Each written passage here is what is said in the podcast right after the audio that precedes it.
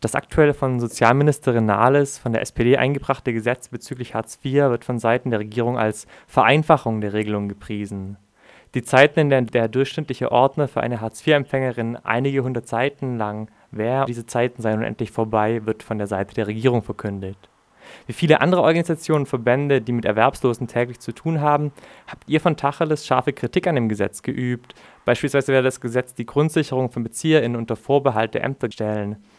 Soweit ich informiert bin, war das jetzt ja bereits schon vor der aktuellen Reform der Fall, dass die Grundsicherung unter Vorbehalt steht. Was hat sich denn jetzt eigentlich nochmal geändert?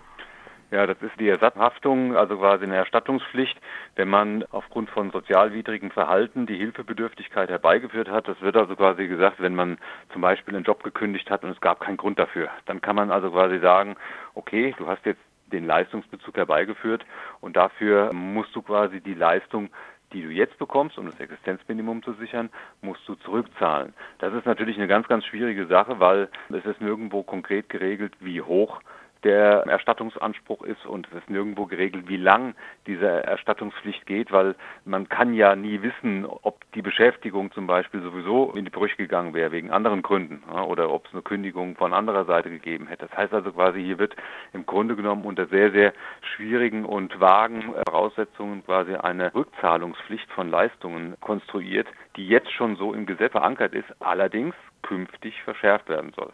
Inwiefern soll die verschärft werden? Die soll verschärft werden, weil es eben künftig eben nicht nur darum geht, dass man die Hilfebedürftigkeit herbeiführt, sondern es geht eben auch darum, dass man eben nicht genug unternimmt, um Hilfebedürftigkeit dadurch gegebenenfalls erhöht wird, wenn man schon im Leistungsbezug ist, also quasi, dass zum Beispiel ein Minijob wegfällt oder sowas, oder die Hilfebedürftigkeit wird aufrecht erhalten, weil man zum Beispiel irgendein Arbeitsangebot, vielleicht auch ein Minijob, nicht annimmt, oder sie wird nicht ausreichend verringert. Das heißt, das trifft eben jetzt nicht nur Leute, die ihren Job aufgeben, sondern das trifft also quasi Leute, die ganz normal im Leistungsbezug sind und die also quasi dann zumindest mal nach Auffassung vom Jobcenter nicht genügend unternehmen, um eben die Hilfebedürftigkeit zu verringern und zu beenden. Du hast gerade gesagt, das Jobcenter ist dasjenige, das festlegt, wenn dieses sozialwidrige Verhalten ist. Ist es die letzte Instanz? Gibt es da Widerspruchsmöglichkeiten? Natürlich gibt es da Widerspruchsmöglichkeiten, aber es ist eben immer sehr, sehr schwierig nachzuweisen. Gerade in der prekären Beschäftigung, im Minijob-Bereich oder sowas, da gibt es ja teilweise schon sehr, sehr schwierige Arbeitsbedingungen und, und da wird teilweise auch für relativ geringes Geld sehr hohe Flexibilität und Einsatzbereitschaft verlangt. Und wenn das dann irgendwann mal den Rahmen sprengt und für die Betroffenen zu viel wird, dann haben sie ja einen guten Grund, ihren Job gegebenenfalls an den Nagel zu hängen. Wenn dieser gute Grund eben vom Jobcenter nicht gesehen wird, dann wird es natürlich sehr, sehr schwierig. Und es wird in der Regel für den Leistungsberechtigten selbst sehr, sehr schwer nachzuweisen, dass also quasi in seinem Betrieb die Arbeitsverhältnisse so und so war, dass es Probleme gab mit dem Chef oder mit anderen Mitarbeitern. Solche Dinge kann man in der Regel gegenüber der Behörde nicht nachweisen. Das heißt also quasi, da wird wahrscheinlich das Jobcenter am längeren Hebel sitzen und dann hat man natürlich trotz Rechtsmittel, die man natürlich einlegen kann, das Nachsehen. Das bezieht sich jetzt ja vor allem auf dieses sogenannte sozialwidrige Verhalten, was ja auch schon so ein sehr ja, sozial-darwinistischer Begriff ist, würde ich sagen. Mhm. Es soll auch noch die Möglichkeit geben, Sanktionen bei sogenannten Regelverstößen zu machen, die ja zum Teil ziemlich drastisch sein sollen. Also zum Beispiel ähm, unter 25 Jahren sollen ziemlich schnell bis zu 100 Prozent wegfallen, über 25 Jahre erst 30, dann 60 und dann später 100 Prozent. Was sind denn diese Regelverstöße, die so krasse Sanktionsmaßnahmen nach Meinung der Bundesregierung rechtfertigen? Also zunächst mal, diese Sanktionen gibt es jetzt schon. Diese Sanktionen sind schon lange in der Kritik. Diese Sanktionen greifen bei sogenannten schweren Pflichtverletzungen. Das ist also quasi, wenn man zum Beispiel eine Arbeit kündigt oder wenn man eben zu wenig tut, um einen Job aufzunehmen, also quasi wenn man seinen festgelegten Eigenbemühungen, die man also erbringen muss, zum Beispiel eine gewisse Anzahl an Bewerbungen, wenn man denen nicht nachkommt, kann man eben sanktioniert werden. Genauso, wenn man eine Arbeit abbricht oder eine Maßnahme abbricht, also zum Beispiel Trainingsmaßnahme oder einen Eurojob abbricht, dann kann man ebenfalls sanktioniert werden.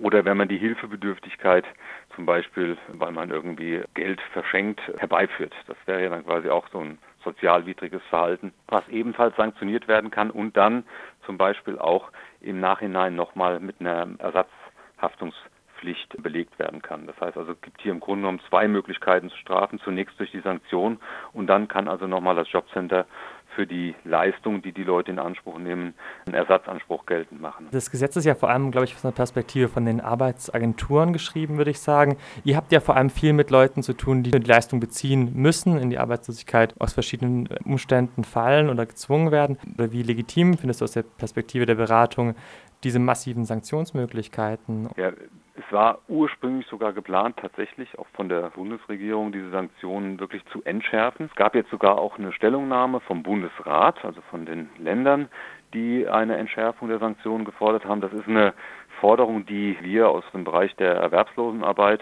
oder auch die Wohlfahrtsverbände und auch Gewerkschaft schon lange stellen. Diese heftigen Sanktionen mit schrittweise Entzug der kompletten Leistung über äh, drei Monate führen häufig in die Wohnungslosigkeit und verursachen damit immense Folgekosten. Und man kann sich eben vorstellen, wenn jemand die Wohnung verloren hat und vielleicht auch im Rahmen von Sanktionen eben sich verschulden musste, dass der natürlich dann auch wieder schwieriger es hat, um wieder auf einen normalen Weg zu kommen und sich dann auch gegebenenfalls wieder um Arbeit zu bemühen. Leute werden durch solche rabiaten Maßnahmen ziemlich aus der Bahn geworfen und aus unserer Sicht sind diese Sanktionen dann eher kontraproduktiv. Wenn wir jetzt zurückschauen auf die Zeit, als Hartz IV eingeführt wurde, dann war ja ganz stark die Rhetorik von wir müssen fördern und fordern. So sieht der ja, moderne Sozialstaat aus. Es ist natürlich klar, dass sich da irgendwie so eine Art von neoliberaler Rhetorik dahinter verbirgt. Aber wenn wir uns dieses Gesetz mal anschauen, siehst du da eher einen Schritt Richtung fördern oder siehst du da eher einen Schritt Richtung fordern? Also es ist auf jeden Fall schon immer ein ziemliches Ungleichgewicht gewesen Richtung Fordern. Wir haben immer schon gesagt, überfordern und hinaus befördern. Das ist also quasi das, was aus dem Fördern und Fordern übrig geblieben ist.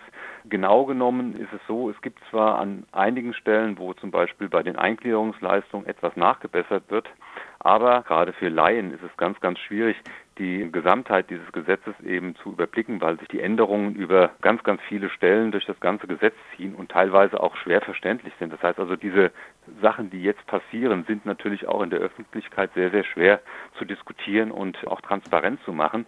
Aber aus unserer Sicht ist es schon eine ganz, ganz klare Verschiebung. Die Rechtsmittel für Betroffene und die Rechtsposition insgesamt wird einseitig ausgebaut. Die Jobcenter haben es dann einfacher, zum Beispiel Leistungen zu entziehen. Bei der Nachweispflicht können sie also auch schneller den Hahn abdrehen, wenn jemand nicht so schnell seine Belege vorlegt, wie sie das wollen. Manchmal ist es eben auch sehr, sehr schwierig, das innerhalb kurzer Zeit alles zusammenzukriegen, was äh, gefordert wird.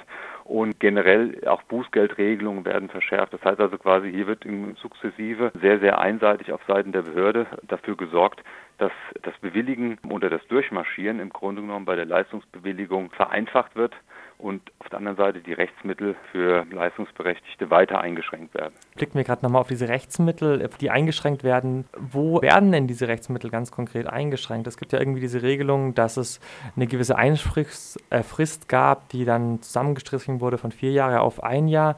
Jetzt wurde die wieder verschärft. Was wurde dann da verändert? Also die sogenannten Überprüfungsanträge.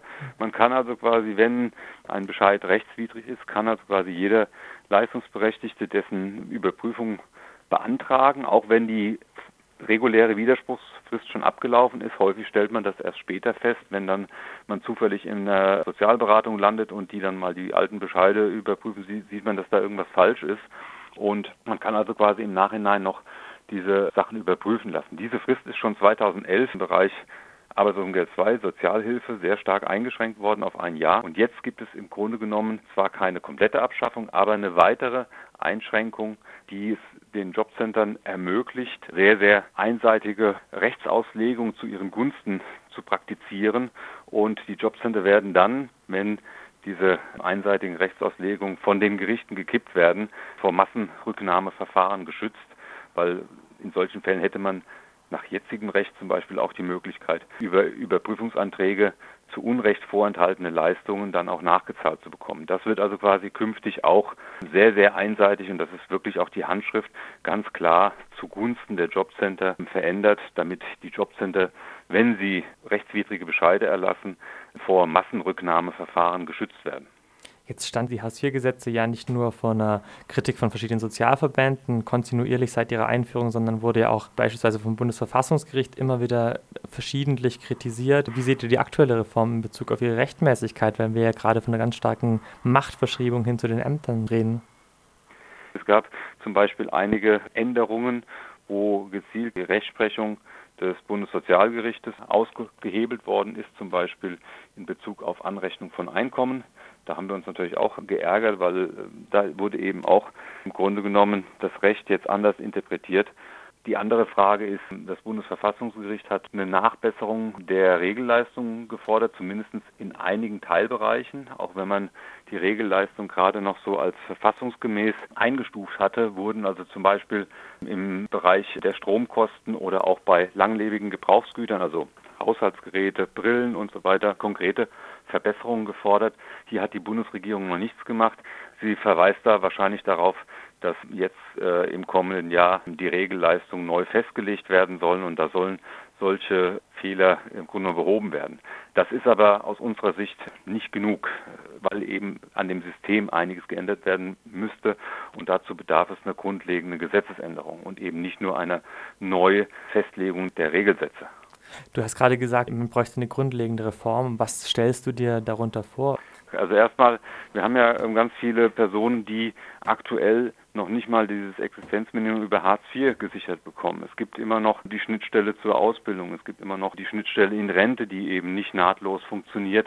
Solche Sachen müssen gemacht werden. Natürlich ist der Regelsatz insgesamt viel zu niedrig. Aus unserer Sicht jetzt quasi als Vertreter der Erwerbslosen haben wir schon lange höhere Leistungen gefordert, weil wenn jemand dauerhaft im Leistungsbezug ist, reicht es eben nicht aus. Man kann vielleicht mal sich über kurze Zeit zu den Regelsätzen von 404 Euro für einen Alleinstehenden über Wasser halten. Aber wenn man eben dauerhaft in Leistungsbezug ist und von diesem Geld leben muss, führt das schon auch in die gesellschaftliche Ausgrenzung. Das